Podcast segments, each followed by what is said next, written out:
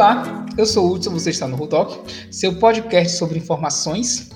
E hoje vamos falar sobre o espectro do autismo. Vamos conversar um pouco sobre o autismo, né? Vamos desmistificar algumas coisas, desestigmatizar outras e, e para falar comigo ela, que é profissional, é fonoaudióloga, Taíla Barreto. Fala aí, Taíla. Olá, eu sou Taíla Barreto, é, sou fonoaudióloga, é, atualmente atuo mesmo é, em terapias, né, na clínica.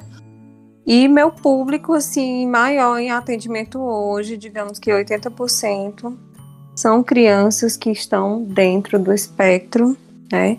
Sou especialista em linguagem e também especialista em análise do comportamento aplicada, né? Então, essa é a minha linha de terapias. Espero contribuir um pouco hoje com vocês. Não, vai contribuir muito pelo que eu tô vendo, especialista em um monte de coisa, bom demais. E para falar também com a gente, ele, nosso especialista também de Disney, que fala de educação, Henrique Oliveira. Fala aí, Henrique. Oi, gente, tudo bom?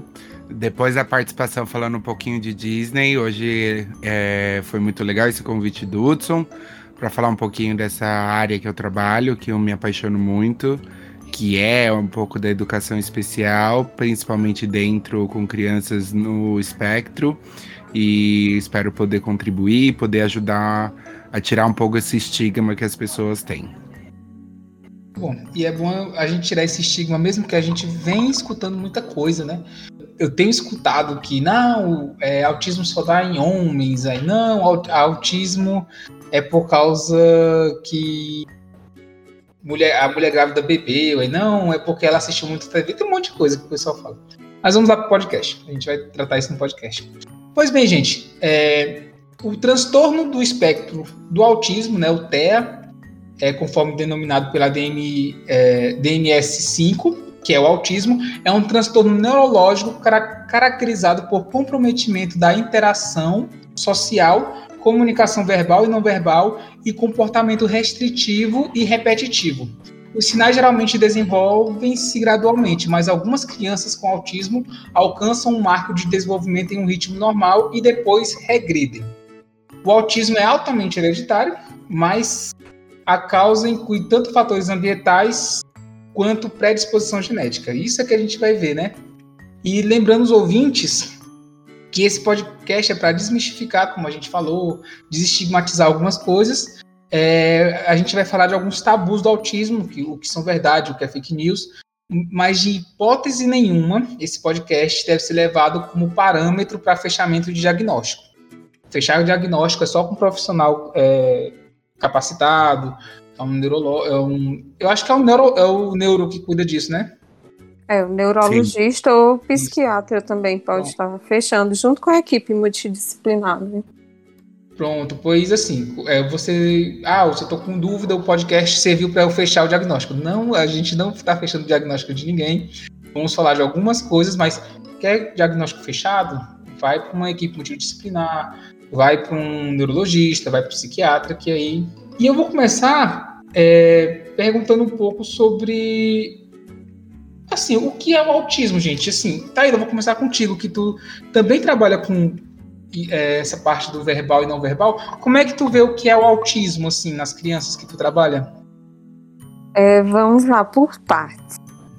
Autismo é um assunto que eu gosto muito de conversar, de falar, principalmente porque eu acho que falta muito mesmo conhecimento, né, assim, das pessoas sobre. Então, é, criam aquele, aquela lista, como se todo autista fosse igual, que autismo não faz contato visual, que autismo não, não fala, entende? Então, assim, uhum. é, é importante muito, é sempre a gente estar tá expondo, falando, para cada vez mais as pessoas tenham conhecimento do que é, né? Então, quando tu me pergunta foi, perguntou o que é autismo, foi isso? Sim, o que é autismo? É, o autismo, na verdade, é um transtorno, né, que pode... É um espectro, porque, é como eu estava falando, algumas pessoas dizem, ah, isso não fala, ah, isso, aquilo. Não, é um espectro. Então, é um, pode ser uma variedade, né, Uhum. São vários aspectos e podem variar em intensidade e característica. Então não tem como. É claro que de acordo com. Então tem os parâmetros, né, para fechar um diagnóstico. Sim, mas vai variar de intensidade, né? Alguns uhum. mais, outros menos. Então não dá para a gente rotular. Ó, autismo é isso. Entende? Uhum. Não, eu só queria complementar, Hudson, que assim, o que a Taíla falou é bem isso, é um espectro. Porque quando a gente fala do autismo, por ser um espectro, você tem vários níveis de comprometimento, né? No uhum. último no DSM, da, uh, DSM do 4, que foi em 1994, ele diferenciava o autismo, ele colocava tipos de autismo, né? Então, que é o uhum. mais, como, o mais conhecido, que é o síndrome de Asperger, você tinha o autismo clássico, ou até o que ele chamava de transtorno global de desenvolvimento sem outra especificação. Que aparecia alguns sintomas, mas não, e aí nunca conseguia fechar o diagnóstico. O importante da gente, quando a gente fala de uma criança autista ou de um ser humano que está dentro do espectro autista, é que ele vai ter níveis. Então, uhum. o próprio DSM-5, ele fala de níveis entre nível 1, 2 e 3. O que, que determina um nível do outro? O que diferencia, então, ah, é, ele está no espectro nível 1, nível 2, nível 3? Vai ser a quantidade de apoio ou de ajuda que essa criança precisa. Então, por hum. exemplo, nível 1 eles determinam como um nível leve, ou seja, é, precisa de um apoio. Mas, ainda, uh, o que é esse apoio? Pode ser de várias esferas, tá? O nível 2 é o moderado, que aí você precisa de um apoio mais substancial. E o 3 é o nível severo, que precisa de um apoio muito substancial. O que o mais importante de tudo, acho que também o DSM-5 ele deixa isso muito claro, é que você tem uma, um, uma, um maior prejuízo dentro do que ele chama de comunicação e interação. Então uhum. você tem antes você tinha uma tríade de prejuízos que estava relacionada à comunicação, interação e até comportamentos repetitivos, os estereotipados.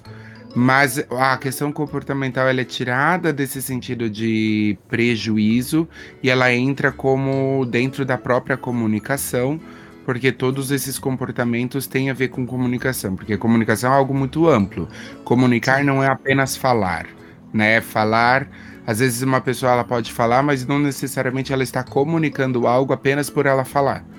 Então, uhum. o próprio DSM, o DSM-5, ele faz com que a gente tenha uma ressignificação aí do espectro e mostra que então, por ter muitas coisas, um não é igual ao outro, cada criança, cada adulto, cada ser humano pode ter uma coisa diferente.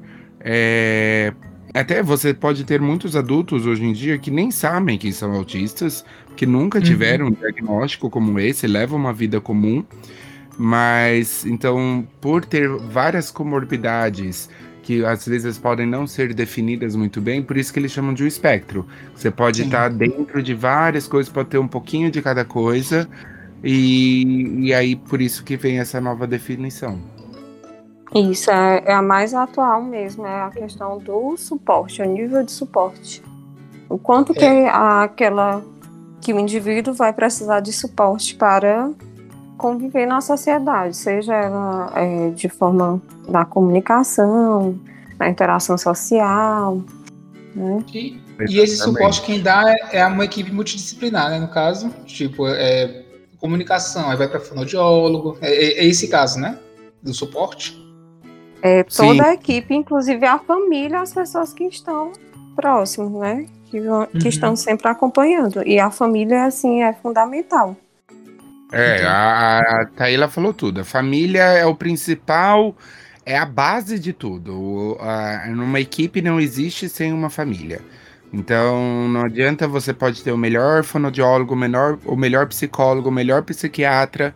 Se a família não estiver junto desses profissionais, o trabalho não é desenvolvido e você não consegue desenvolver um trabalho a melhorar essas, esse nível de apoio, né? Porque uhum. às vezes o apoio vai ser enorme, a criança pode estar no nível 3, onde ela precisa de muito apoio substancial, mas se a família ainda não contribuir com isso, não tem resultados positivos. Certo. Então, assim, para contextualizar para os ouvintes, é, o autismo não é uma doença, né? Não é, não é algo que cure. É uma condição Exatamente. que a pessoa, uma vez autista, ela sempre vai ser autista. Sim. Uhum. Certo. Sim. Ela, ela só vai assim, é, com o apoio, ela vai é, co conseguir viver na sociedade de, de, uma forma mais normalizada, né? Mas ela sempre vai ser autista. Sim, Sim. exatamente. Certo. Você não tem Muito como bem. curei o autismo, entendeu? Ai, vou curar. Não existe cura para o autismo. Então, Sim. Isso é. Por isso que você até iniciou falando, né, dos mitos. Existem Sim. muitos mitos aí de que, ah, o que que causa autismo? Lá na década de 60, 70, você tem um, a teoria da mãe geladeira, que era uma das Isso. mais comuns. E, que... Inclusive, Henrique, é, muito, eu estava vendo umas teorias disseram que era assim, quando a, a mulher bebia na gravidez. E muitas teorias também falavam, uma teoria, na verdade, né? Muitas não, uma teoria falava da vacina com a mulher Sim. grávida que causava autismo. Sim. Isso é existe. É, muito, é um mito mesmo. Por muito tempo foi falado isso, e, e eu acho que ainda existe essa fala muito na sociedade, mas que não tem comprovação científica, não tem relação com vacinas. Então, é, gente, é, dentro desse mito da vacina, existem ainda. Há quem diga que existiu um médico que ele tinha patenteado uma vacina nova que ele queria aumentar as vendas dessa vacina dele, que era uma vacina tríplice, e de modo com que ele conseguisse que a vacina dele fosse mais aceita do que a que existia, ele gera esse mito da vacina para que as pessoas não tomam, não tomem mais uma determinada vacina para poder tomar outra, entendeu? Ah, então foi tudo marketing de produto mesmo. É, é, é, é o que dizem, né? Assim, você uhum. lendo muitas coisas, você pesquisando, dizem que há uma teoria por trás disso, nesse um dos mitos que é o mito das vacinas. Então há um pouco desses relatos aí na literatura. E sobre é, o álcool na gravidez, isso é real ou é mito? Mito. Tudo é mito. mito. É, é. o que eu acho assim, é até uma, uma questão um pouco científica. Toda vez que a gente tem uma teoria, para poder a gente desmistificar essa teoria, você faz um processo chamado falseamento.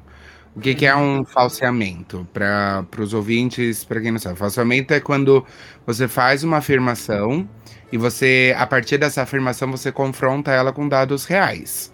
Então você vai uhum. levantar uma hipótese, você vai explicar, aplicar uma metodologia, e a partir disso você vai comprovar se aquilo realmente é mito ou não. Então todos esses mitos, mais geladeira, mito das vacinas, álcool, você tem ácido também. Fólico.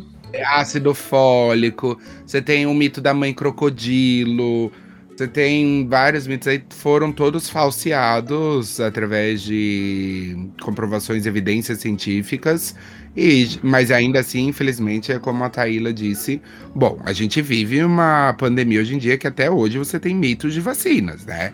Uhum. Não é, vamos é, muito longe, né? Você tem pessoas hoje que acreditam que a vacina do Covid, o que, que pode fazer com você. Então, se a tão atual quanto a, a vacina do Covid gera isso, você imagina uma, vacinas lá atrás, lá no passado, quando então estava se surgindo essa questão do autismo. É, é interessante. É, é, Henrique, tu falou assim, mãe geladeira e mãe crocodilo. O, é, é o que isso? Fala é, sobre, a, fala sobre o quê? É, a mãe geladeira, ela foi, como eu falei, foi proposta em 1970, mais ou menos, por um psicólogo chamado Bruno Bettenheim, que ele traz essa ideia, a mãe da geladeira, que a criança nasce autista, ela tem essas comorbidades, ela é daquela maneira, porque a mãe não amou o suficiente a criança enquanto estava grávida. Então ela não ah. deu amor, ela não ela não soube cultivar o amor que uma mulher tem que cultivar pelo seu filho, Nossa, por isso que a criança nasce dessa maneira. Gente, ah, assim, uma mãe já sente culpa em muita coisa que não deveria sentir. Jogar uma exato. carga dessa, meu Deus exato. do céu. E a mãe crocodilo vem por Lacan. Lacan propõe a teoria da mãe crocodilo, de que o desejo da mãe, que a mãe tem um tanto esse desejo pelo filho, que é como uma presa de um crocodilo, que ela sufoca essa criança que ela não quer abrir mão desse vínculo estabelecido na gravidez e por isso que a criança ela não aprende a se socializar, para a criança viver em função da mãe. É, é, ou seja, coisas ridículas e absurdas, né? Você não pode nem amar demais nem amar de menos. Né? Nossa, exato, exato. São dois polos. Você não pode nem amar demais e nem amar de menos, entendeu? Nossa, cara, que, que interessante isso aí. E é interessante assim que autismo eu nunca eu, eu, eu, nunca. O que eu conhecia de autismo, na verdade, foi de, foi de um filme. Assim, quando eu era mais novo, eu assisti um filme do Bruce Willis, que é o Código para o Inferno, né? Que é um menino que tem autismo, ele descobre um código e vão atrás dele. Aí lá eles eles eles dizem, né? Algum, alguns algumas atipicidades que essa criança tem e o que eu conhecia de autismo, assim, tava dentro disso de um filme dos anos 90, né? E eu vi que e assim com a minha vida adulta, assim, convivendo, é, a gente viu que mudou muito isso. Tanto que é, muita gente está se descobrindo autista hoje em dia, né? A pessoa é, já mais velho, com 20 e tantos anos, já está se descobrindo autismo. Mas antes de chegar nessa parte, eu quero perguntar para vocês, assim, que falaram da família, eu vou começar a contar ele um pouco. É, Taila, como, como é assim a aceitação da família? Que eu estava conversando com algumas pessoas, eles falam que a família também passa pelas cinco etapas do luto, né? Assim, que é a negação, a raiva, a barganha, até chegar na aceitação. É assim quando uma família vai, vai, vai para ti com a criança autista? É, é real, assim, esse processo, né? Afinal, a família, ela cria, assim, de certa forma, uma grande expectativa, né? Durante, ali, desde o período gestacional, é criada aquela expectativa que o filho, a filha vai vir, né, vem ao mundo perfeito. Né? Uhum. Então é idealizado que a criança vem perfeitamente. E diante de qualquer é, qualquer transtorno, qualquer problema que, via, que venha a ocorrer, seja é, mesmo até às vezes um problema neurológico, um exemplo, né? É claro que é muito difícil ali aquele momento para a família, né? Uhum. Então, assim, já acontece muito da criança vir ao consultório porque a família está achando que a criança fala pouco. Uhum. Né? Então, vem, vem assim. Ou não, pode até ser que, que tem alguns casos que vem já encaminhado pelo neuropediatra, mas acontece também de chegar, os pais chegam com aquele, ó, oh, meu filho está falando pouco, né? E aí quando a gente começa a investigar durante as avaliações, então a gente já tem aquele olhar mais ali bem refinado, então a gente começa a observar alguns pontos que ah, talvez para a família tá normal, né? Assim, só é a fala mesmo. E aí começa esse processo a partir daí, o momento que nós profissionais precisamos tocar nesse atrasozinho, mas de forma também que não vá deixar a família ali impactada naquele momento, né? A gente começa uhum. aos poucos. E aí é, o processo vem a partir do quando a gente diz, olha, eu, que, eu vou encaminhar para uma avaliação com o neuropediatra. Mas por quê? Qual a necessidade, né? Então, uhum. é, é, é muito, sabe? Acontece de diferentes formas, mas que é real, né? Uhum. E nós, como profissionais, a gente está para acolher também essas famílias, porque não é fácil mesmo. Uhum. É, são todos esses processos que você falou, negação, a raiva, a tristeza, né? Então, é, nós vamos vivenciando junto com a família. Sim. Até que chega aquele momento de aceitação. Mas é todo um processo mesmo. É, eu fico pensando assim, eu gravei há pouco tempo um episódio de, de médicos e as meninas falaram que a gente até falou que a profissão tem que ser, tem que dar algumas notícias que não são legais. E eu, eu acredito que assim, que essa notícia vocês têm que ter muito tato, né, Taíla, para dizer assim, ó, ele tem autismo, ele pode ter autismo, precisa fazer um tratamento, deve ter muito tato assim para falar para para os pais, porque eu, eu, acho, eu acho que deve ser um baque assim, um, um, um dos maiores baques que, da vida que um, que um pai deve sentir, deve ser isso, né? É, realmente não é fácil. E no, no meu caso, por exemplo, é um assunto que eu jamais falo. Oh, seu filho é, não. Até porque, como você falou no início, Hudson, que é um diagnóstico médico, né? Uhum. Então, eu acolho aquela família e, olha, não é só a fala que está em atraso. E, vou, e começo a mostrar é, algumas habilidades que estão, né, estão baixas para a faixa etária e alguns começam a perceber que pode até ter relação, né? Mas assim, eu não toco, não toco assim nesse assunto não. Primeiro eu encaminho e geralmente eu vou encaminhar também ao psicólogo, se a criança tiver ou o adolescente tiver alguma dificuldade também nas habilidades escolares, vou encaminhar também né, a, a equipe, a psicopedagogia e também a, a escola. A gente pede sim relatório escolar e é todo o tempo uma conversa entre a equipe. Todo mundo na, abraça, sabe? Uhum. E até chegar aquele diagnóstico. É, mas eu não toco. É um assunto Entendi. que eu não toco, não. Eu mais acolho do que do que falo de diagnóstico. Pois é, e se o suporte da família é necessário, assim, passar por esse período de luto até chegar à aceitação deve ser. Quando chega para ti, Henrique, já, já, já chega no final, né? Assim, a, a pessoa já sabe o, o diagnóstico, né? Ou não? Uh, não necessariamente. Às vezes é, a, a, escola às vezes tem muito um papel muito importante, né? A escola tem. Sim. Sem é, a escola é, uma, é, é um dos vamos colocar um dos principais ambientes que acaba levantando essa bandeira para a família, falando: olha, existem algumas coisas que estão nos chamando a atenção. E essa é uma das conversas mais delicadas que pode ter por justamente isso, porque ainda que a, a medicina, o médico é o que vai dar o diagnóstico, para a família chegar até o médico, existiu alguém pedindo isso. Claro que existem famílias que super vão por si só.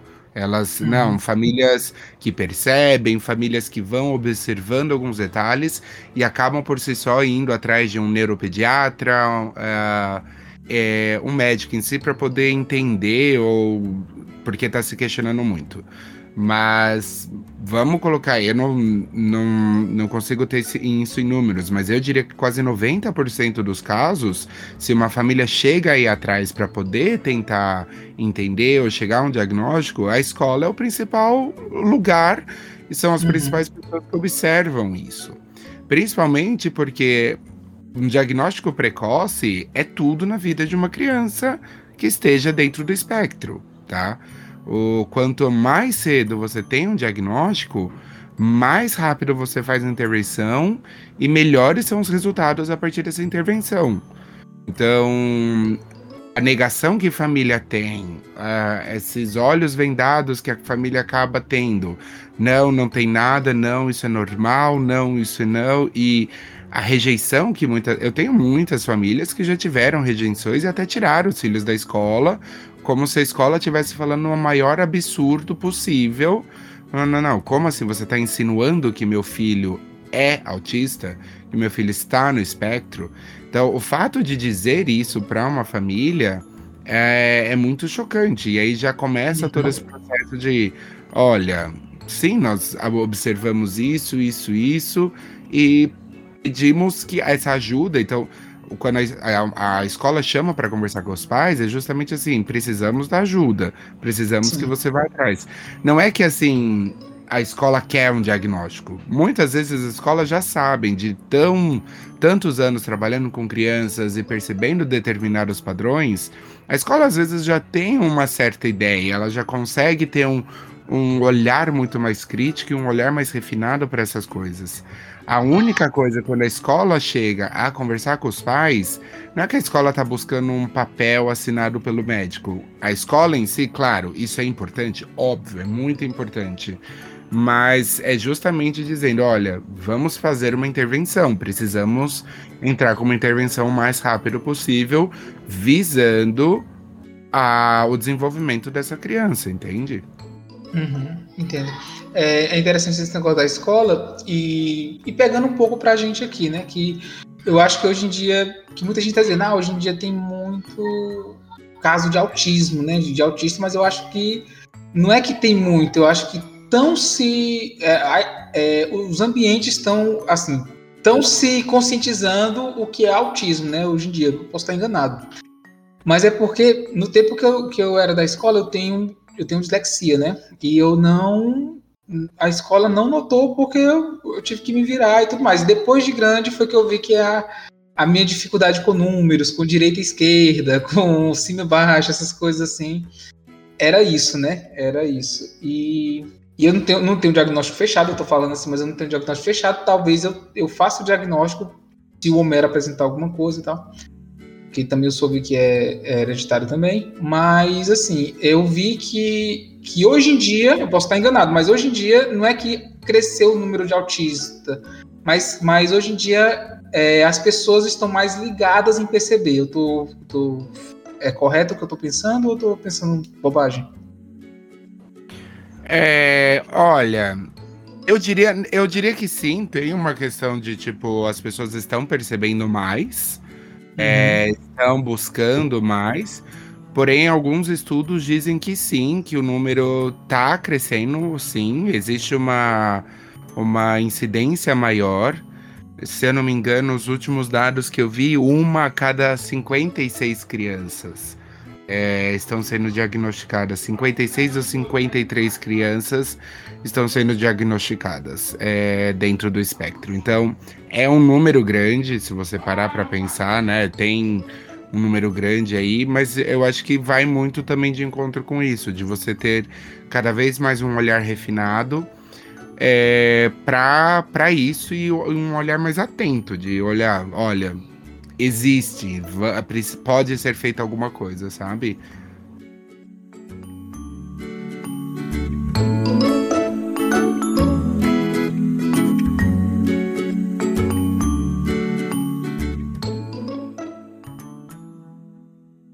E sobre essa questão dos, dos problemas, né? Quais são os principais problemas? Quais, quais são os principais problemas da família, de, que a pessoa autista tem, Henrique, nesse caso, assim, que ela tem.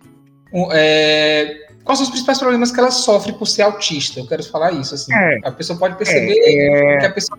É, é o que eu falei, o espectro, ele é muito grande, né? A Taíla também, a Taíla atendendo muitas crianças, ela pode falar, nossa, cada criança é uma e acaba tendo uma uhum. intervenção diferente. O que a gente fala, você tem sinais que te digam, te dizem alguma coisa e pode acaba sendo comum um pouco entre todos eles. Então, você tem a questão hiperfoco, é uma delas, uh, é muito, é o, é o, que a gente chama de interesse restrito, né? Então, uhum. existe um determinado assunto, um determinado algo, seja um desenho ou uh, um tópico em si, que acaba sendo o hiperfoco daquela criança.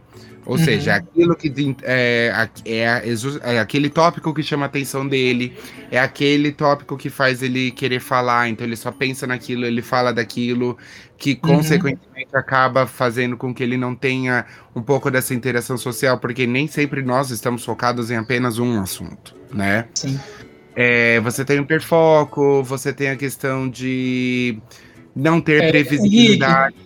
Oi. Só, só, só é, complementando, tem um, um, Na igreja que eu frequento, tem um menino que ele é autista, né? Assim, autista mesmo tal, uhum. e E, eu lembro que eu, no evento que tava, ele tava jogando no celular um jogo que eu conhecia. Eu não lembro se era Minecraft, eu não lembro se era alguma coisa. E eu comecei a comentar coisas sobre o jogo. Ele virou para mim e começou a conversar. Uhum. E conversar e falar e tudo mais. E a mãe dele se admirou, né? E eu comecei, fiquei perguntando algumas coisas pra ele, ele respondendo e tal. E a mãe dele disse: Você nunca fez isso. Aí eu disse: Não, mas eu acho que é porque eu, eu, eu toquei num assunto que é do interesse dele. Deve ter sido isso. E isso pode acontecer, né? No caso. Sim, mas é, é, que a gente não pode padronizar, né? Às vezes, ah, por sim, exemplo, sim, sim. ah, porque eu gosto muito daquilo, quer dizer que eu sou autista? Não, mas é você tem que pensar muito nessa rigidez de uhum. se permitir algumas coisas ou essa restrição, de estar muito restrito a apenas aquilo. Porque, por exemplo, uh, você pode ter uma criança que tá vivendo uma febre, né? Ah, a febre, hoje você tem aqueles pops, né? Que as crianças todas estão tendo aquele brinquedinho colorido. Uhum. Ah, então por que meu filho só pensa nisso, só fala nisso, ele é autista? Não, não necessariamente. Ele é capaz de falar de outras coisas, ele consegue fazer outras coisas, ele tira o foco daquilo para também brincar de outra coisa ou falar de outro assunto. Então, é, é, nesse sentido. Então, quando a gente fala de hiperfoco, essa restrição dentro de um assunto, tá mais relacionado a isso. É, é, é aquele assunto é que permeia tudo para ele. Então, a, aquele assunto é que chama a atenção dele, é o que ele gosta. E, principalmente, é, o que você falou, é, quando uma criança autista ela tem esse hiperfoco, ela tem um total conhecimento, assim, de tudo e mais um pouco sobre aquele assunto. Sim, sim. A gente pode dar um exemplo popular. Vamos dar um exemplo popular que você tem hoje em termos de. Não de mídia, mas até mesmo dentro da, do cinema, você tem a série O The Good Doctor, o Bom Doutor. Bom Doutor, então você tem, você tem lá o Dr. Sean, que ele tem o hiperfoco em quê? Em medicinas, em assuntos médicos. Então, tudo que está relacionado à medicina, tudo que é relacionado a assuntos médicos, ele sabe, assim, sem nenhum problema. Então, ele consegue, desde fazer uma cirurgia de apendicite até uma cirurgia mais grave. Por quê? Porque é o hiperfoco dele, é o interesse restrito que ele tem naquilo. Então, isso é uma da, um dos sinais, uma das características. Mas o, o que, se você pegar o próprio DSM-5 e falar assim, ah quais são sintomas, né? O que, que você tem exatamente de sintoma ali dentro, é, dentro do espectro? O que eu diria que são dois sintomas principais. Que tem a questão de déficit persistente na comunicação e na interação social. Comunicação é a chave de tudo. E uhum. por que, que eu bato muito na tecla comunicação? É porque não podemos subestimar uma criança autista cognitivamente, tá? Então, o cognitivo Sim. de uma criança autista não necessariamente ele é comprometido.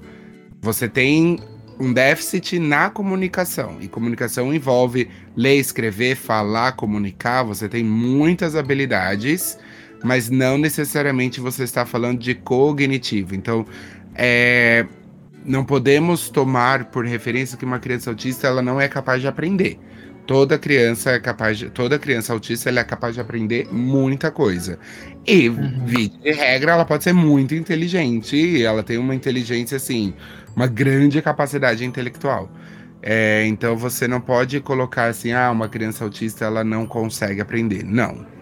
E principalmente aí vem esses padrões restritos de comportamento, então, uma criança autista, ela tem problema com rotina, ela precisa de rotinas, ela é muito uhum. presa a rotinas. Então, você tirar ela de uma rotina, você tirar ela de um contexto, isso pode gerar uma crise nela, pode desregular ela entrar. Não, tá alguma coisa errada.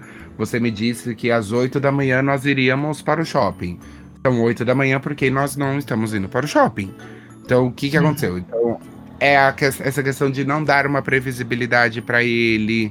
Uh, e aí, dentro da infância, você tem não brincar com brinquedos de forma convencional. Então, se ele pegar uma boneca, né? então ele não vai fazer a boneca sendo boneca. A boneca pode ser um avião. A boneca vai virar um avião. A boneca é tudo menos uma boneca. Ah, ele, então ele tem mais. Ele... O, que, o que mostra o cognitivo dele, né? Que ele é criativo nessa parte, né? De usar em outras, é, outras formas. Mas oh, dificilmente uma criança autista ela, ela consegue brincar de faz de conta. Ela não sabe o que, que é. Ah, faz ah. de. Vamos brincar de faz de conta? Ela não tem essa abstração. O abstrair para ela, essa coisa abstrata, não faz sentido para ela. Por isso que Entendi. vem muito daquilo também do autista estar sem, sempre sendo literal. Ele entende a literalidade. Então, uhum. se eu uhum. falar assim, é, eu tive um aluno que a mãe brincava, ah, você é muito cara de pau. Ele, mas a minha cara não é pau. Eu não tenho. Por quê? Porque ele não abstrai, ele não consegue entender que cara de pau é uma expressão que significa isso. Não, para ele você falou, você é cara de pau, ele vai falar, não, eu não sou cara de pau. Eu tenho um rosto, ele é feito de carne, uhum. né? Então tem uhum. muito disso. É interessante isso, porque me lembra muito o personagem que eu acho que no, no seriado ele é autista, o Sheldon, do Big Bang Theory. Sim. Eu acho que ele é muito isso. É, e, e tá aí, assim, na parte que, como o Henrique falou muito de comunicação e tal, e, e da comunicação, tanto verbal e não verbal, eu acho que a gente nota muito a verbal. É, como, como, é contigo, como, como é para você? Como é que você percebe que os principais problemas do, dos, das crianças autistas que você, você atende? É, nunca vem via de regra, né? Assim, uhum. não existe isso. Cada criança é, é, única mesmo. E só com uma avaliação bem detalhada que nós vamos percebendo algumas dificuldades. De, seja ela estabelecer uma conversa ou iniciar mesmo uma uma conversa ou uma dificuldade para demonstrar as emoções, né? Ou então aquelas crianças que, por exemplo, preferem estarem assim tateando, nomeando coisas, números, letras, mas que na hora de é, falar para adquirir algo, né? Uhum. Pedir, digamos assim, pedir algo, ele não faz, não quer. Então ele, uhum. ele até nomeia ali cores, números, letras, animais, mas quando a gente vai para pedidos, é, tá lá bem restrito mesmo. Uhum. Nem sequer, às vezes, está tão baixo que nem o gesto de pedir como apontar ou a mão assim virada, como, como se fosse assim, me dar, né? Ele está uhum. bem baixinho. E também como é, o colega estava colocando, Henrique, dificuldade mesmo para entender ironia, piadas, até a questão da linguagem corporal e facial. Não observa assim detalhes, expressões, é, expressão facial. E pode ter sim uma linguagem bem reduzida de forma geral, um atraso, de forma uhum. geral, né? É, Mas é, é, cada criança é única mesmo, porque já eu posso garantir que tem crianças que chegam e falam perfeitamente tudo, fazem pedido, nomeiam, mas está com dificuldade, bastante dificuldade lá para entender é, mesmo ironias, né? Entender essas, essas expressões, como ele colocou. Sim. Então, é assim, eu sou apaixonado porque nenhum é igual, nenhum nunca vai ser igual. E só você, é, no dia a dia, a família trazendo informações, a família mostrando vídeos, na nossa convivência que você vai descobrindo e vai percebendo quais são os aspectos ali que estão em excessos e quais são aqueles que estão bem reduzidos. Eu sigo uma no Instagram aquele frases de crianças, né? Aí ontem ah, foi eu assim. Eu adoro também. Eu, eu, eu posto muito. É, Aí ontem legal. foi assim. Eu vou ler aqui para vocês, ó. Meu filho Joaquim é autista é, e uma das características do espectro é interpretar tudo ao pé da letra. Dia desses, estávamos conversando e comentei: Filho, sabe quem vai vir aqui em casa? Aí ele perguntou: Um macaco, mamãe? Ele, não, filho, é uma pessoa que começa com a letra V. Quem será? Aí ele respondeu, uma pessoa, mamãe. Que se é uma pessoa que começa com a letra V, uma pessoa. E eu achei engraçadíssimo, assim, é, esse, esse, interpretar dele, né? Que, ah, se é uma pessoa com V, então é uma pessoa. Então deve ser isso muito, né? Esse, esse ao pé da letra. E é interessante que, que eu conversando com a Taíla algumas coisas, porque meu filho tem um pouco mais de um ano e ele fala, né? Ele tá começando a falar. E eu tinha, eu tinha comentado com a Taíla que eu achava que ele não gostava de falar, né? Assim, não gostava de falar. A Taíla me disse: não, Hudson, nenhuma criança tem preguiça de falar. E, e eu, eu notei isso, assim, disse, não, então, que é isso? Então eu comecei a, a perguntar mais pro Homero. Eu, eu, comecei a perguntar mais coisas e eu vi que eu perguntando, eu brincando com alguma coisa, ele me respondia. Então a falha estava não em ele falar, né? Em eu em eu, eu parar um pouco para perguntar, né? Às vezes a gente, às vezes eu queria que ele falasse assim do nada as coisas, né? E ele para para conversar com a linguagem lá dele que ninguém entende, mas quando eu, eu, eu brinco muito com ele assim, eu chego assim, Tu é o amor da vida do. Aí ele já responde, papai. É, é muito engraçado isso. É muito... Hum.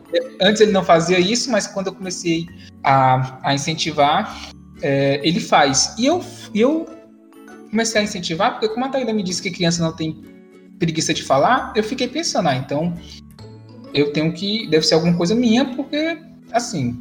É, assim, querendo ou não, a gente acaba ligando alguns alertas, né? A gente quer é pai, a gente acaba ligando alguns alertas, porque hoje em dia é, ninguém sabe, né? Aí, mas quando ela falou isso, eu, eu já comecei a, a, ver, não, então deixa eu perguntar mais do que querer que ele fale sozinho. E foi, foi, foi muito bom para tirar um pouco do peso das minhas costas, né? Assim, assim, não chegou na idade ainda, mas tirou um pouco assim desse, dessa preocupação. Ah, é, que bom. Não, mas foi muito bom. E hoje em dia ele, ele brinca muito, aí viu que eu fico brincando com ele, eu, eu fico brincando assim, é dorme, neném, é bom para descansar, não precisa ter medo, só o papai vai te pegar. Aí eu paro, só o, aí ele fala, papai. aí ele fala, pai, eu pegar. E, e, ele fica essa brincadeira toda, é muito legal isso. E Henrique, cara, depois que tu começou a, a conviver com com crianças autistas, tua visão mudou, assim, do que era antes o autismo para o que é agora? Como era antes e como é agora? Fala um pouco sobre isso. É, eu costumo dizer que foram quatro crianças especificamente que mudaram minha vida como educador e como ser humano, sabe? É, foram uhum. quatro alunos em específico que eu comecei a dar aula para eles e depois deles você começa a entender a educação e a vida de uma forma completamente diferente. É, para ser bem realista, eu acho que isso é uma, uma das coisas mais defasadas que a gente tem, é a faculdade de pedagogia. Então, a faculdade uhum. de pedagogia, acho que no Brasil hoje ela ainda é muito defasada e principalmente ela não te dá o mínimo de base possível para você ser um professor. É, eu gosto de dizer, não que eu gosto de dizer, mas tendo a dizer e a acreditar que a pessoa realmente ela só aprende a ser professora a prática. Então, Sim. assim, acho que, vamos dizer, a Taylor que fez faculdade de fono, ela, ela, pode até me dizer, talvez, na visão dela como profissional, mas eu acho difícil você ter uma faculdade hoje que te realmente te prepare para ser um profissional que você vai ser, sabe? É só prática lá no dia a dia, você vivendo, que você vai se adaptando, você vai entendendo.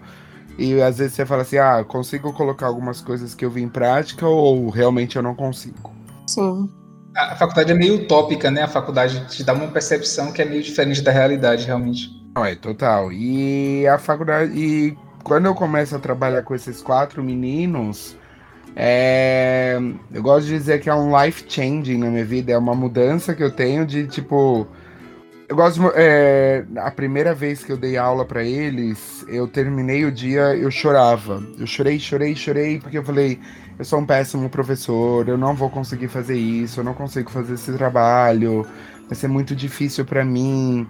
E olha que eu tô falando de um cenário onde eu tava numa escola de elite, uma escola é, que tinha recursos e que essas crianças autistas ainda tinham acompanhantes terapêuticos, o que é muito difícil você ter, assim, ser tão uhum. comum as, as crianças terem acompanhantes terapêuticos. É o, famoso AT que a gente chama, né? Que são os psicólogos que trabalham acompanhando aquela criança na escola, enfim, na vida. E depois que daquele dia eu terminei o dia chorando, eu parei assim, cheguei minhas lágrimas e falei: não, eu, eu, eu posso, eu vou ser capaz disso. E desde então eu comecei a deitar, estudar e me deitar nos livros e na literatura e procurar cursos. Eu falei assim: eu preciso ser uma pessoa melhor para eles, porque eu preciso fazer eles, sabe, mudarem. Eu, eu gosto de dizer que eu começo a ter como uma coisa para mim de tirar esse estigma um pouco, e aí até por isso que eu gosto desse convite de estar aqui, é de tirar esse estigma de que a ah, criança autista não dá para trabalhar ou é muito difícil trabalhar. É difícil, é, mas acho que é como qualquer outra criança. E o que eu gosto mais assim é de lidar é que assim, antes deles estarem no espectro, antes deles serem uma criança autista, eles são crianças. Uhum. Então, você não pode, às vezes, ai, vou tratar ele com diferença por ele ser autista. Não.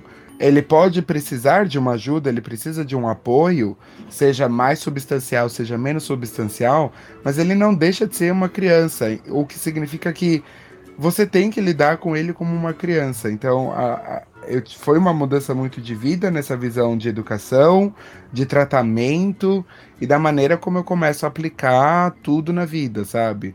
É interessante isso, porque é, muita gente bota. Às vezes culpa o autismo, sendo que, como você falou, são crianças, né? Crianças. É, é, são diferentes também, são, são difíceis essa parte. É, e, e, e, e Taíla, para você, como é que foi com você como fonoaudióloga, assim, quando você começou a trabalhar com autismo, o que foi que mudou na tua percepção sobre o autismo? Pronto, foi ainda lá na faculdade mesmo, na, no começa os estágios, e uhum. foi assim um dos primeiros pacientes que eu é, comecei a atender. Então foi bem desafiador.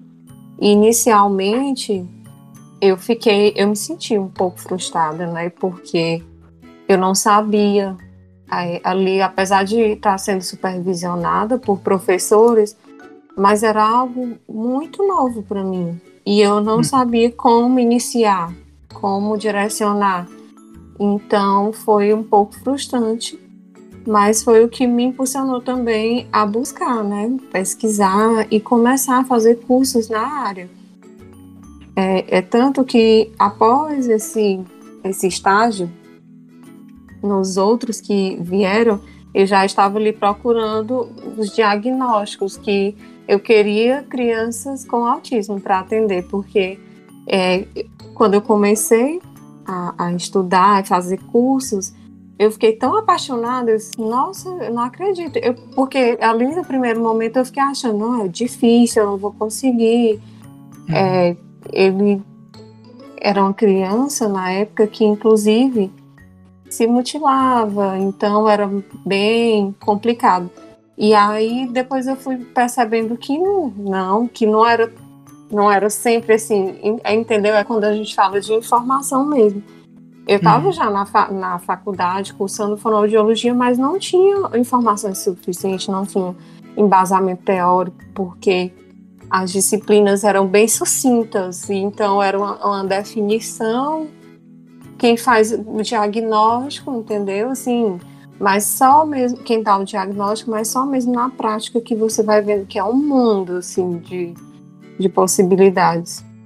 E logo após fui trabalhar no SUS, onde eu fui percebendo a grande quantidade uhum. de crianças que chegavam é, com atraso no desenvolvimento e é, como era interior, não tinha muito acesso a, aos profissionais especialistas neuropediátricos, por exemplo. Não, não tinha no interior.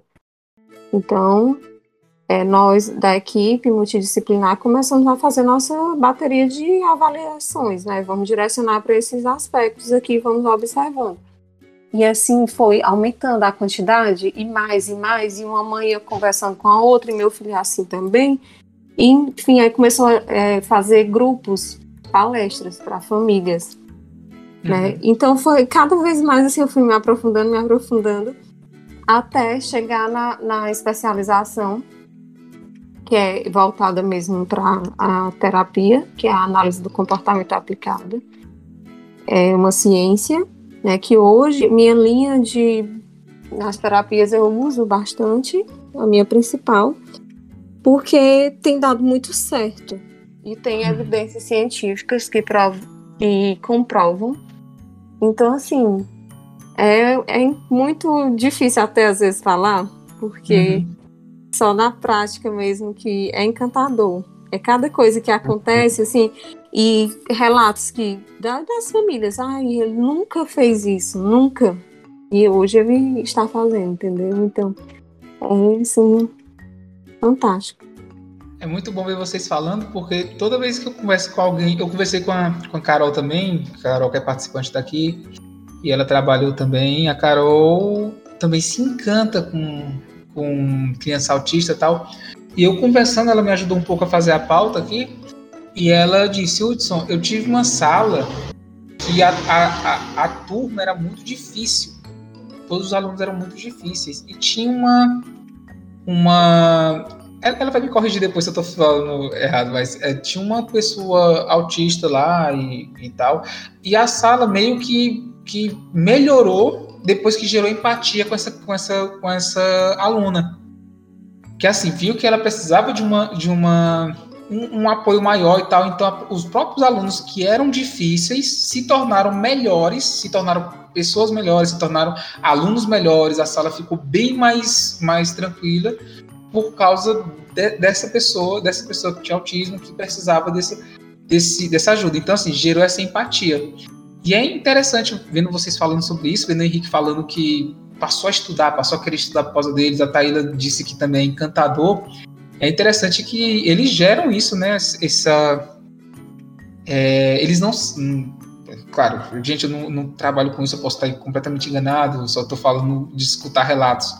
Mas eles, eles trazem esse, esse um, pouco, um pouco mais de humanidade, né? Posso estar errado. Posso estar errado, gente? Estou falando alguma coisa, alguma bobagem? É, para mim, eu, eu gosto dessa ideia, porque eu trouxe para você faz muito verdade na maneira como eu trabalhei e não só assim a turma que eu trabalhei também. Você via a completa diferença de atitude deles, o como vem de encontro com aquela não uma teoria, mas o que a gente vê, né, que a criança nasce livre de qualquer tipo de preconceito, de qualquer tipo de estigma, que é quem coloca isso nela são os adultos a que a cercam.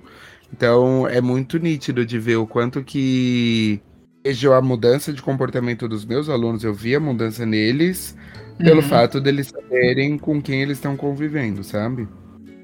Sim, tô, é, tô entendendo. É, é, muito legal isso, é muito essa empatia que eles trazem. E muito bom esse esse, esse fato, né? Que vocês dois se encantaram nessa parte. É, falar um pouco agora sobre a, as estereotipias. É assim que se fala, gente? Estereotipias? Sim. Que são os estereotipos. É, é, começar com a Taíla, depois vamos para o Henrique. É, Taíla, o que é essas estereotipias do autismo e por que, é que elas acontecem? Tu pode explicar um pouquinho o que é? Pronto. É, quando nós comentamos, né, sucintamente a, a questão do diagnóstico, né?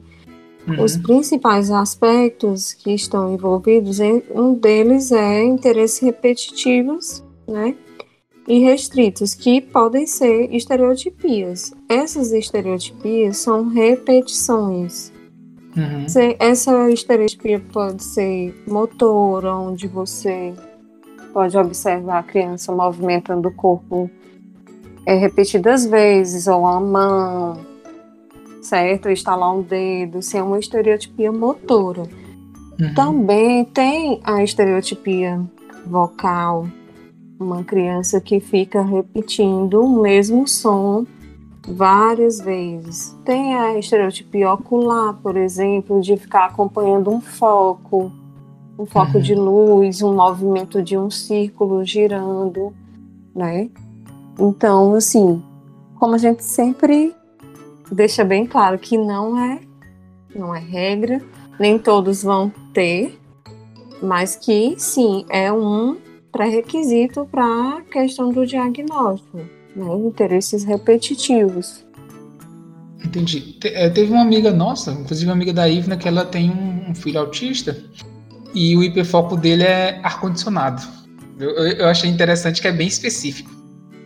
É, e ele sabe tudo de ar-condicionado, assim, ele presta atenção em tudo. E quando ele vê um ar-condicionado, ele fala, ó, oh, o do tio, quando é igual ao tio dele, o do tio dele. Então ele já fala e tudo mais. Então, assim, o hiperfoco dele é ar-condicionado, eu achei bem legal, que era bem. bem... É, vocês até comentaram, estavam falando de séries, né? Também tem uma típica. Eu assisti, ele é um adolescente. E ele ah, tem. Me disseram que é bom. Me disseram que é bom. É bem legal, porque ele mostra já ali a parte da adolescência, ele tentando entrar na faculdade, namorar. Ele tem independência, né? Autonomia, sem que. E aí ele tem uma família super protetora. Uhum. Né? Então, é, eu super indico. É, é, bem legal esse. É um seriado legal. E ele tem hiperfoco também. Uhum. Eu vou ver se eu, se eu assisto. Eu tô devendo assistir duas coisas. O filme que o Henrique indicou no, no episódio passado. Que a Indjevski assistiu, Henrique. Ela gostou demais. E agora eu vou assistir a Típica. Não, não, sa não sabia que se tratava disso. Eu não sabia que se tratava disso. Atípico é, é a história de um, de um adolescente autista. É muito bom também. Eu vou assistir. Se eu soubesse, eu já tinha assistido para esse episódio aqui. Eu já tinha assistido já pra me. Coisa. E, e Henrique, assim, na tua área, assim, é... como é que funcionam as estereotipias, assim? É, que a Taida falou que são os hiperfocos, os, os, os eu posso chamar de trejeitos ou vocês acham que não, não cabe isso, assim, tipo, fazer som, fazer. Posso chamar de trejeito é, ou, ou, ou, não, não, é, não seria isso? É, não, é uma Eu não gosto muito. É, eu também não, eu gosto. É, não, o, o que a Taila falou exemplifica muito. A estereotipia ela é uma repetição, seja de um movimento corporal, ou ela pode ser uma repetição dentro de dentro da fala, né, a Taíla pode me é a ecolalia, então a estereotipia ela tá relacionada a tudo o que gera uma movimentação. Então, uhum. às vezes é o, sei lá, um estralar de dedo, um bater uma mão. Você está relacionado a um movimento que há uma repetição e esse movimento ele entra por uma falta de repertório dessa criança ou desse adulto para poder entrar no lugar de algo. Então, às vezes, a ecolalia, por exemplo, ela tá totalmente relacionada a uma falta de vocabulário, às vezes, para expressar algo que ele quer, então ele usa da ecolalia. Então, ele se vê numa situação onde ele não sabe o que ele tem que fazer, para ele é muito difícil, então ele faz uso da ecolalia, que é fazer sons, repetição de sons. Eu tive um aluno que ele tinha uma ecolalia muito de barulhos mesmos. É, não eram então ele ficava. Localizações, gritos. É. Exato. Então, e, e, não quer dizer que ele tá fazendo aquilo, ele não tá fazendo para chamar a atenção. Às vezes ele só tá se regulando. Porque ele, ah. ele, ele precisa se regular. Então, o uso da ecolalia e da estereotipia, ela tá muitas vezes rela relacionada à própria regulação. É, hum. Esse meu aluno, por exemplo, que fazia. Eles tinham uma ecolalia.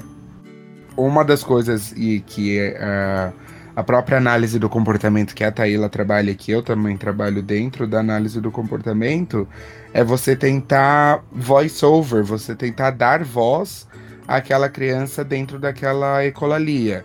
Então, por exemplo, às vezes ele tá numa repetição de um som, e aí ele. Eu tinha esse aluno que, por exemplo, eu, eu tava fazendo uma leitura daquele ambiente e eu eu fazia uma leitura de que ele precisava de um, de um, de um tempo, assim, para poder descansar. Então, quando ele uhum. chegava próximo de mim e ele começava a fazer. Então, eu falava, Henrique, posso descansar? Aí, se fizesse sentido para ele, ele repetia: Henrique, posso descansar? Às vezes ele não sabia como chegar em mim para dizer que ele queria descansar, então ele chegava até a mim fazendo a ecolalia dele por essa falta de vocabulário, por essa falta uhum. de repertório dele.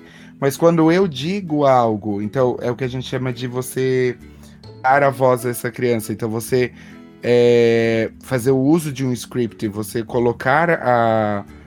Como se você faz com que aquilo que ela está falando vai fazer sentido. É uma modelagem. Você modela uhum. aquele a, aquele comportamento esperado ou até mesmo aquela fala esperada, se fizer sentido para ele, pode ter certeza que ele vai falar. Então ele, ele no caso, ele repetia, Henrique, posso descansar? Eu falei, claro, Giovanni, você pode descansar.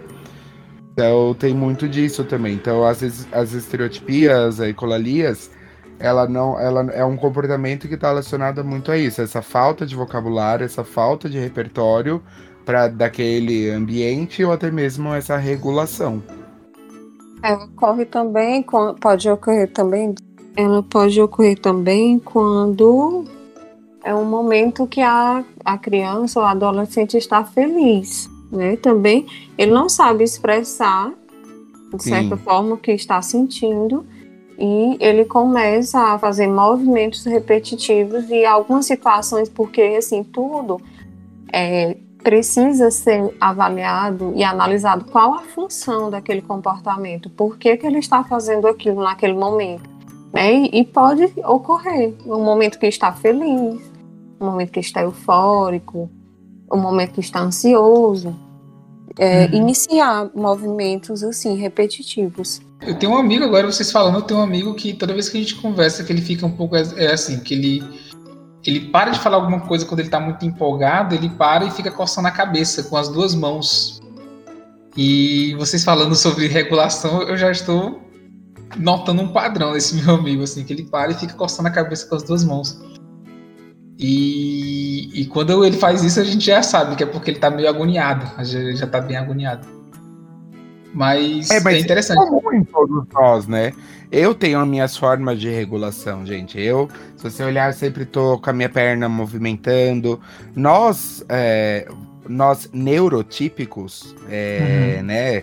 Nós neurotípicos, nós temos as nossas maneiras de nos regularmos. E é isso, a gente se regula de várias maneiras. E aí, o autista, às vezes, ele se regula. A diferença é, nós neurotípicos, nós nos regulamos, às vezes, de uma forma mais é, Discreta, né? Discreta, exatamente. Ou uhum. a criança neuroatípica, no caso o autista, ele não tem essa percepção. Então, para ele, o fato dele se movimentar, dele falar, ele não tem, ele não consegue fazer essa leitura do ambiente, dizer, ah, é, é algo que dentro de, um, de uma sociedade é um comportamento ok, entendeu? Uhum.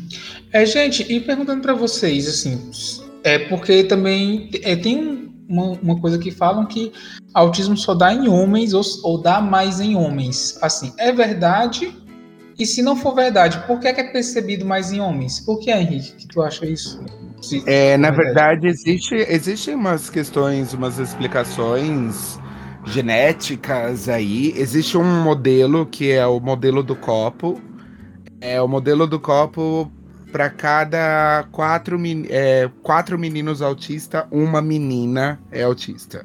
Então você uhum. tem sim uma incidência maior dentro de homens. Existe, uhum. para quem quiser até ver um pouco mais, existe um TED Talk. Na verdade é, um, é o TEDx, né? Que foi feito em Fortaleza com a uhum. Graciela Pignatari.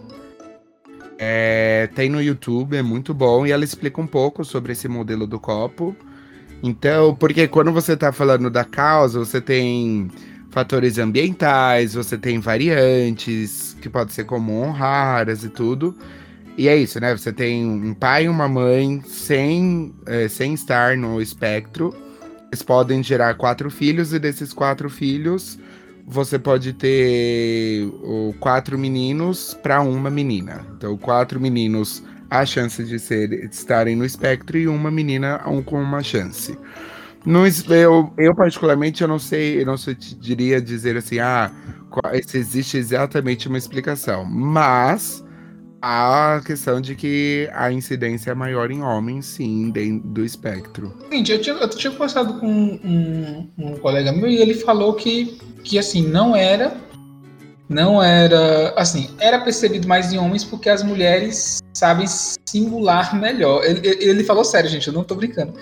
Assim, eles, ele, as mulheres sabem simular melhor, assim, o, um traquejo social. Então isso não, não ocorre, né? Não, existem explicações genéticas, científicas, para poder falar um pouco dessa associação de gênero a estar dentro do espectro ou não. Não tem, não é só essa questão é disfarçar, não é uma questão de disfarce, é uma questão comprovada cientificamente que você tem no dentro o modelo do copo tá aí para poder mostrar que você tem muito mais homens é, autistas do que mulheres. Pessoal, é. É, pode falar, Taylor. Não, só ia complementar mesmo que é, é isso, é uma incidência maior em meninos né? Já até vi algo a respeito, não lembro se foi em algum curso, falando que algumas meninas estão dentro do espectro, mas que muitas vezes fica até imperceptível, porque ela geralmente a menina consegue não é disfarçar, mas ela tem um desenvolvimento mais rápido do que um menino, por exemplo. Eu já ouvi algo assim em um uhum. curso, sabe? Mas é, não sei te afirmar o que realmente, qual o motivo dessa incidência ser maior. É, é, é, a, a, o indivíduo do sexo feminino, né, a mulher, ela as mutações genéticas que envolvem o autismo, a mulher ela tem uma resistência maior a essas mutações. Por isso que a incidência acaba sendo menor em menina. Mas também muitas vezes, ah, quando você tem meninas, as chances de estar num nível mais grave. De suporte é... maior. Exato. Né? Vai, então acaba assim. É difícil de acontecer, mas quando acontece também, a, normalmente não é dos mais leves, né? Acaba sendo o grau mais é, moderado para grave daquele que precisa de maior suporte. É, é mais, é, mais uma vez eu volto àquela fala que não é regra, nem sempre, né? Porque, por exemplo, eu atendo meninas, também acompanho meninas, e que o nível de suporte é mínimo, é, elas estão em terapias por uma alteração de prosódia, por exemplo. A melodia da fala são é, uhum. crianças que falam parece um personagem de um desenho. Não, não variam a fala, a melodia. É um, ou uma fala assim é de um não é robotizada, sabe? É uma fala mesmo sem melodia. Não consegue expressar através da, da fala. É uma, uma fala monótona, né? Assim, sem sentimento, né? Tipo isso. É como se para afirmar, para perguntar no momento de alegria ou de tristeza, fosse a mesma entonação. Hum, Entende? Uhum. Mas é... que nos outros aspectos se sobressai tá. muito bem. É, para vocês que estão escutando a gente, eu vou botar a descrição do YouTube, do, do TEDx que o, que o Henrique falou, para aqui embaixo, da teoria do copo, caso você queira é, é, escutar, vai, vai estar aqui embaixo na descrição. É, gente, e, e assim, com tudo isso, a gente já, já viu que dá mais em homens realmente, mas em mulheres também não livre disso, né? Se essa for a palavra. Eu quero perguntar para vocês, assim, começar com a Taíla. É, quais são, Taíla, as características que tem que compor o espectro, né? Assim, porque é, tem, tem pessoas que dizem, ah, descobri que fui, fui descobrir que sou autista, pessoas com 18 anos e tal. E outras pessoas dizem, ah, você não é autista porque você tem namorada, você tem rede social, então você não é autista. É, quais são os traços realmente que, que compõem o espectro autista? Olha, principalmente as dificuldades nas interações sociais, que envolve a comunicação também, é, interesses restritos e res e bem repetitivos, né? Assim, são os principais. Mas alguns vão ter naquele num nível maior, né? E vai estar tá em excesso, digamos assim, e outros no nível menor. Uhum. Quer dizer assim, que não impede uma pessoa autista de arranjar namorada, de ter rede social, de. De forma de, alguma, não, de não. se socializar. Porque, eu, é, porque tem um colega que ele, o filho dele é autista, né? Depois dessa pandemia, ele teve uma regressão de habilidades. Aí, assim, depois que a gente passou essa pandemia, todo mundo trancado, muita gente ficou se perguntando, né? Se é autismo ou se é só falta de interação social. E no caso dele foi, foi autismo, né? Aí ele, ele foi pro fechar o diagnóstico e ele descobriu que ele também é autista. E e ele é uma pessoa super sociável, sabe conversar, sabe coisar e tudo mais. Ele, ele é, mas assim, isso não influencia em nada, né? Assim, a pessoa ser autista com coisa so social. Porque as pessoas às vezes dizem, ah, não é autista não, porque olha no olho, não é autista não, porque conversa, mas isso é, assim, não significa que tem que ter, tipo assim, fechar um bingozinho para ser autista, né? Isso não existe. Não, porque até porque nós já falamos assim um pouquinho sobre isso, é que não são Sim. iguais. Nunca. Uhum. um vai ser igual ao outro. Então, não existe isso. É, é, por isso que é importante cada vez mais a gente levar informações às pessoas. Eu acho que na minha rede social, todos os dias, alguma postagem ela está voltada para o autismo. Porque eu, eu vejo muito, muito ainda desinformação. Muitas pessoas justamente com essa fala, ah, mas ele, ele faz contato visual. Por que, que você está dizendo que ele é um autista. Né? Então, assim, não é rótulo, não dá para se basear por um aspecto ou outro. Uhum. É, é para é, tu também é assim, né, Henrique? Tu pensa assim, quais são as características, ou. ou eu acho que é como a Thaila disse, né? Uhum, com certeza. Entendi. É, e outra coisa, gente, é, perguntar agora, começar pelo Henrique como é, como é que a gente consegue se aproximar de uma pessoa autista, assim? Eu quero. Eu já eu descobri que tem um primo que é autista e qual seria a melhor forma de me aproximar dele? Eu acho que é você entrar no mundo dele, principalmente quando se você tiver né, esse hiperfoco, tiver conhecimento desse hiperfoco, você vai conquistando a confiança dele a partir do hiperfoco dele. Então você mostrando esse hiperfoco, é, trazendo esse hiperfoco para uma realidade e você contextualizando essas coisas em cima desse hiperfoco faz com que você consiga ter uma aproximação maior, né, dessa, dessa criança, desse adolescente. Mas também, é, Hudson, vai muito de encontro com o nível de suporte que essa criança precisa. Às vezes uhum. é muito difícil, uma criança que está num nível 3, que ela tem, ela precisa de muito apoio substancial, é muito difícil, às vezes, você falar, ah, eu queria tanto poder me aproximar dele, mas às vezes é complicado. Eu não consigo, eu acho. Não vou me atrever aqui de dizer um padrão de o que você pode fazer para se aproximar, mas o que eu diria, assim, tenta pensar no hiperfoco que essa criança apresenta, esse adolescente apresenta, é, o que, que ele gosta, e você vai, a partir desse gosto dele, conseguindo trazer ele para si, conversar um pouco com ele e fazendo ele entender que ele pode confiar em você, que você vai estar tá ali do lado dele e tudo mais, sabe? Alimentar. É, é hiperfoco, gente? É uma seletividade, né? É, pode mas... ser uma seletividade. Entendi. É exatamente. Diferente. Hiperfoco você está relacionado ao tema de interesse da criança. Uhum. A, o que a Taíla falou é uma seletividade. Aí uma questão alimentar já é outra questão. Entendi. É... Não, e não dá pra gente saber só falando, assim, também pode ser uma rigidez de comportamento. Então, é, é único, é uma criança, então precisa ser analisado e avaliado bem. É Entendi. quando o Henrique estava falando na questão. Pronto, aí eu quero falar só um pouquinho assim da questão Pode do falar, consultório.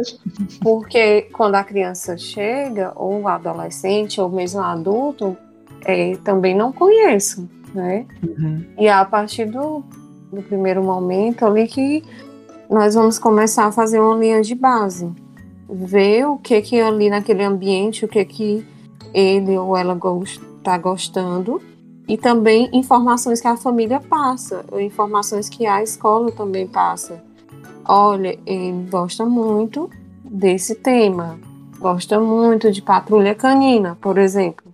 Então uhum. eu começo a, a é, colocar personagens, atividades, eu deixo aquele ambiente, eu estruturo aquele ambiente para receber aquela, aquela criança, né, de acordo com as coisas que eu sei que vão tornar mais um ambiente mais agradável e ele vai se engajar, vai ficar motivado ali naquele ambiente e assim e começa a nos, a, a nos aproximar, mas também não é via de regra, uhum. entendeu? Mas é, é uma é, é, é mais fácil, Thaíla, você se aproximar de uma criança ou de um adulto, né? Adolescente ou adulto. Qual, qual é a faixa etária mais fácil assim de se aproximar que tu, que tu nesse teu trabalho? Olha, também não. Não, não, é via de regra, não né? tem como, não tem como, sabe? É uhum. muito do ambiente que foi proporcionado ali. Se a pessoa está mesmo motivada, se está ali relaxado, se está à vontade, isso pode levar um tempo. Né? Uhum. Então, não é assim de cara, sabe? Eu tô, eu tô entendendo assim, que autismo realmente é, é como uma pessoa, né? Que pessoas são. É, cada um tem sua individualidade, né? E autismo é, uma pessoa, é, sim. é sempre, sempre, assim mesmo, assim. Ah, eu vou chegar perto da pessoa. É, é tipo assim: é, um homem gosta de futebol. Aí a pessoa chega perto de mim e começa a falar de futebol, a pessoa tá perdendo tempo, porque eu não gosto. Entendeu? Não assim, é um assunto que você gosta, talvez você não vai ficar motivado para estar ali naquela conversa. É, aí, já... E, e, acontece muito assim comigo, com meu sogro. Meu sogro me liga e já começa a falar de futebol. E eu, assim, às vezes eu vejo alguma notícia para agradar ele e tudo mais tal. Mas, assim, eu, eu, eu, deixo ele conversando, também não, não vou ser mal educado, mas assim, é, é, uma coisa que quem quiser se aproximar de mim falando de futebol tá perdendo tempo, assim. E eu tô vendo que autismo é muito isso, assim, muito, muito indivíduo, muito humano mesmo, assim, tem. Sim, não, tá. Não é uma coisa assim, assim também que é uma coisa completamente diferente. Tipo, se a pessoa chegar para falar de Disney comigo, eu, eu vou curtir pra caramba e, e, vou gostar que eu conheça uma pessoa que tem um gosto parecido. Mas se a pessoa for falar, sei lá, dos filmes do Velozes e Furiosos, eu já não entendo nada. E eu gosto de filmes, eu já não entendo nada dos Velozes e Furiosos. É, é, é, é interessante isso. É assim, é, parece que o autismo são pessoas que realmente você não tem como botar em caixinhas, porque pessoas a gente não consegue botar em caixinhas, né? Uhum. Isso, e sem contar que esses hiperfocos eles podem permanecer por um tempo, mas podem mudar. É tanto que é, durante um tempo que a, a criança está naquele atendimento, nós precisamos refazer, a, reavaliar, né, para ver como é uhum. é que se aquilo ainda é motivador para ele, porque pode, pode ser que em algum momento mude, entendeu? Uhum. Pode ser que mude. Entendi. É, Henrique, vou, vou, essa pergunta aqui não é para vocês. É, dá para uma criança, sei lá, que está no nível 3 do espectro, que precisa de muito suporte, se tornar nível 1 ou ela sempre será nível 3? Não, não é uma regressão, não é uma. É, ela sempre será nível 3. Uhum. Não existe ela oscilar de um para outro. Ela, se ela é nível 3, ela foi diagnosticada com nível 3, ela será nível 3 e o nível de suporte dela sempre continuará o mesmo. Claro que assim a, a intervenção vem a gerar, dar uma independência para ele dentro de alguns aspectos, mas ela continuará sendo um, uma criança nível 3. É, isso era uma dúvida, e o que prova de novo que autismo não é uma doença, né? É, é é realmente a pessoa é aquilo e, e não muda, né? Exato. É, é interessante isso, é, é, muito interessante. A gente, eu tô conhecendo um mundo aqui que eu, eu não, não conhecia, é muito legal. É, e sobre as capacidades e não capacidades do autismo, tem alguma coisa que uma pessoa autista assim não consegue fazer, não dá para fazer assim, é impossível? Olha, eu não lembro. Eu também, eu, é isso, é um ser humano, sabe? Como qualquer outro. É, é. Vai ter as dificuldades, vai, vai ser mais custoso, vai, mas não quer dizer que vai ser impossível. Eu não diria isso não. Inclusive Entendi. tem alguns que têm umas capacidades assim. Eu já, já tive a oportunidade de conhecer algumas crianças que desenham assim perfeitamente uhum. fazem desenhos lindos. E então tem muitas habilidades. Assim como as, todos nós. Eu tenho uma habilidade em, em, em, trabalhos manuais e já uma colega não. Eu não sei fazer nada manual. Eu prefiro aqui na tecnologia. Então eu não lembro de nenhuma coisa assim que uma Gente, criança sou, autista não posso fazer. Péssimo, eu sou péssimo em trabalho manual. Quando vai falar, falar em trabalho manual, eu sou péssimo, péssimo, péssimo. É, eu acho que a única coisa bem que eu faço manualmente é tocar violão, tocar alguns instrumentos musicais, porque o resto não, não dá, dá, não consigo não.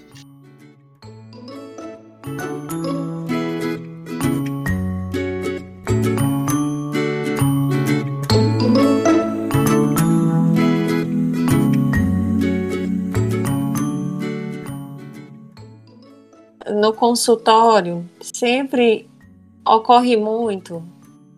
Normalmente, assim, de, digamos, um ano de, de terapia, de acompanhamento multidisciplinar, uma criança que antes estava chegou no nível 1 e hoje a família olha e ele pode até ir em algum especialista hoje olhar e dizer que que não, não essa criança aqui não é, não é, uhum. porque ele evoluiu tanto, ele ganhou tanta autonomia, uhum. sabe, que ele ficou assim quase que algumas pessoas não conseguem observar mais, entende? Por isso que quando pergunto assim se ele muda o nível de suporte, na minha opinião, mas depois daqui eu vou eu vou pesquisar. No uhum. meu entendimento, ele a criança muda. Ele pode estar no nível 3 e com terapias, com a família, com a escola, todo mundo envolvido, ele é, pular para pular não, ele desenvolver e ir para um nível menor de suporte. Agora sim, nós estamos falando de autismo. Agora, se vier com outra comorbidade, por exemplo, um, um deficiência intelectual, né, que é mais uhum. difícil, ele tá lá no é. nível, entendeu? Por isso Eu que... acho que você vai depender da comorbidade que a gente está falando, né? É. A comorbidade em específica é isso que a Taylor falou. Às vezes, se existe uma comorbidade de fala que ela consegue, e aí dentro da comorbidade de fala, ele não precisa mais de um apoio substancial para isso. Então, ok, mas às vezes para outro a comorbidade ele ainda precisa. Então, por isso que eu acho que é difícil, não sei. É um assunto bem delicado, eu diria. É, inclusive, eu já, eu já vi a, até alguns médicos mesmo falando algumas vezes aí que a criança saiu do espectro. Eu já ouvi essa expressão. E isso, isso não, não existe. Mas ela mudar de nível, eu já vi mudando no meu dia a dia, de uma criança que chegou e não conseguia interagir, não conseguia iniciar um diálogo. E hoje ela na sociedade é perceptível, assim, ela chega e conversa com os amiguinhos e pede ajuda, e brinca e compartilha brinquedos, entendeu? Então Mas isso, é por assim, isso que... Isso assim, não deve... Assim, porque quando a criança chega, às vezes a criança chega sem acompanhamento nenhum. Aí é, é um pouco o que o Henrique disse que fazia, assim, o Henrique ficava modelando, né, Henrique? A palavra que tu usou? Sim. É assim, ela, fazia uma, uma, um som, aí tu dizia, o Henrique, eu quero posso descansar. E, e assim, não seria isso assim, um, um, diagnóstico de nível 1, 2 e 3 fechado anterior realmente não condiz com que a criança é realmente porque o que a, criança só pode fechar realmente quando tiver algum, algum apoio? Será que é isso? Ou eu tô, tô falando alguma coisa errada? Assim, assim, vou, vou, vou, dar um exemplo. Eu tenho uma criança que uhum. ela não, não fala. Só que ela, aí a pessoa vai lá e diz, ah, ela não fala de jeito nenhum nível 3. Vou dar um exemplo. Mas aí com um, um tratamento, que ela começa a falar algumas coisas, ela começa ela a falar. Pode, assim, eu vou te dar um exemplo. Eu tenho caso, é, são meus dois alunos, até os 5 anos de idade, eles eram não verbais, eles não. Eles faziam o uso de a ACC, que é, que é. eles, eles faziam uso de PECs, que é a, a, a comunicação alternativa. E eles desenvolveram fala. Então, assim, uhum. eles desenvolveram fala? Sim. Existem muitos prognósticos. Existem prognósticos positivos, onde você consegue ver uma criança que é não verbal, ela vira a se tornar verbal. Mas não são tantos casos. Eu acho que esse, eu, não, eu não conheço assim tantos casos. Eu tenho esses dois como exemplo eles eram crianças não verbais até os seis anos de idade. Cinco, vou colocar até os cinco anos e meio. Eles eram não verbais, a partir dos cinco anos e meio, mais ou menos, eles vêm se tornam verbais, eles começam a fazer uso da palavra e hoje eles são completamente verbais, 100% verbais. Então você tem prognósticos positivos, mas ainda que então essa comorbidade de fala eles conseguiram, existem outras que eles ainda precisam de muito suporte. Então, é, é nesse sentido que a Taylor falou. Às vezes uma coisa você consegue, às vezes outras você não consegue.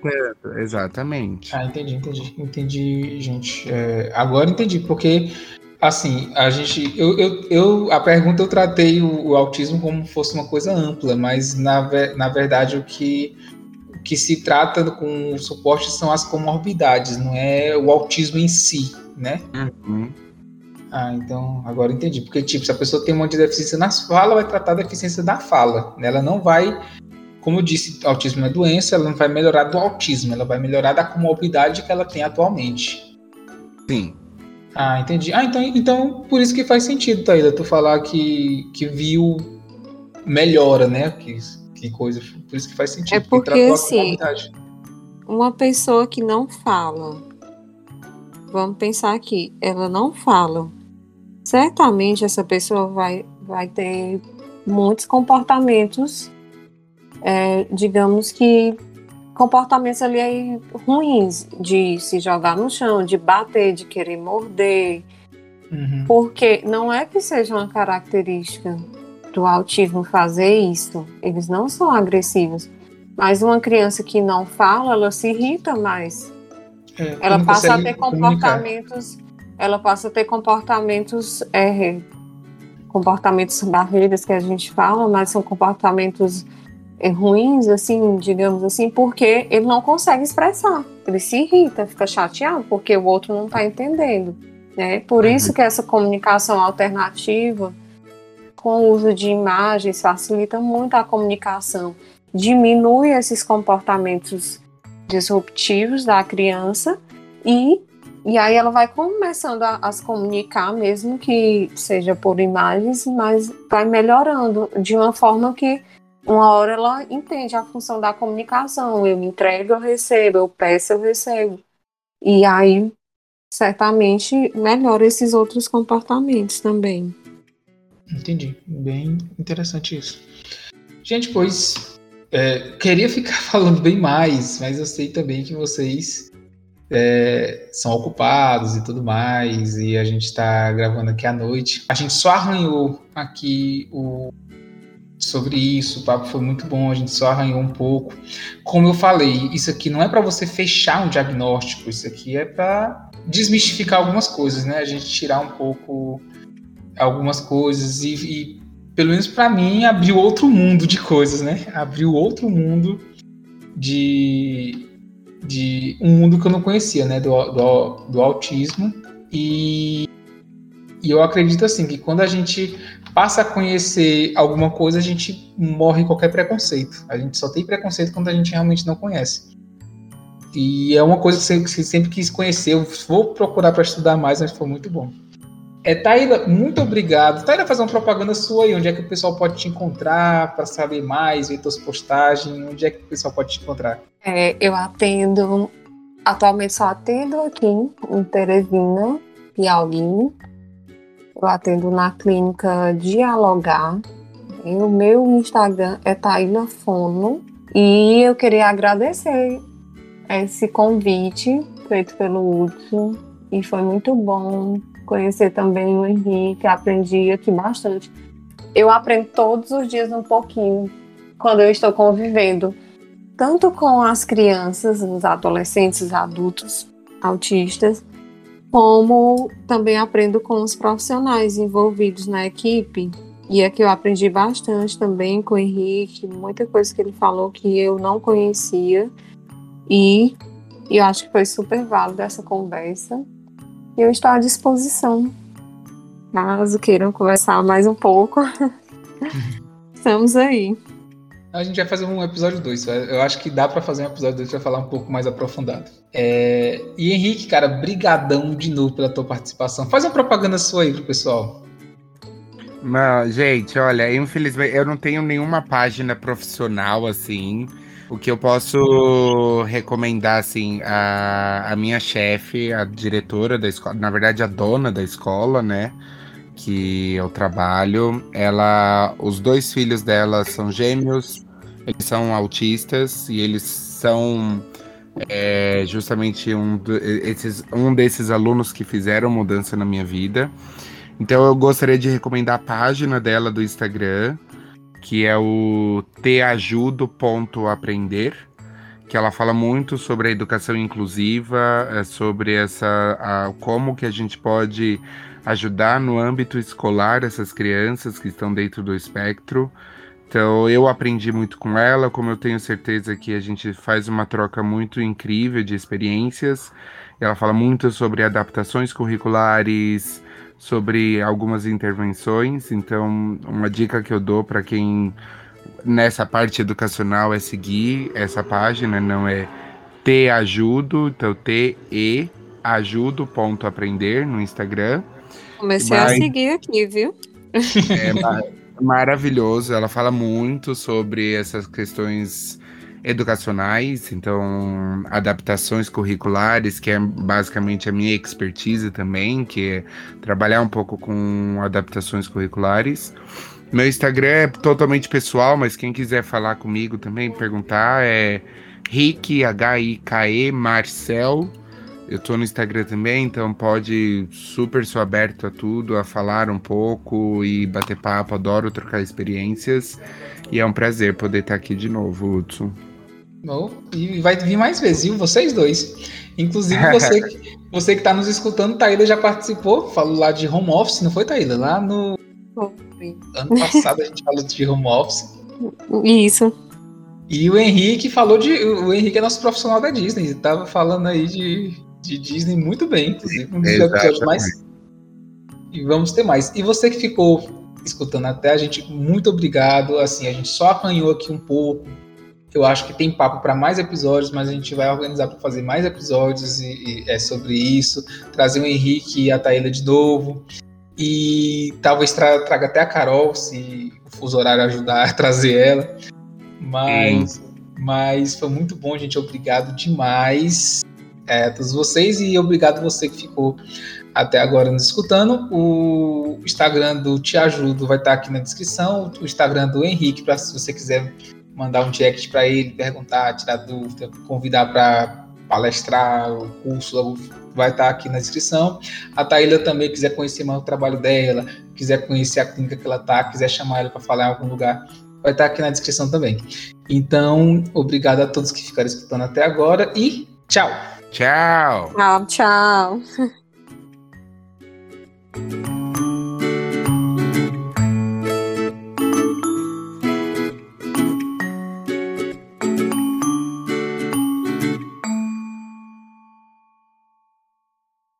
Ficha técnica do episódio. Esse episódio foi editado por Hudson Soares, produção e apresentação Hudson Soares e participação de Henrique Oliveira e Taíla Barreto.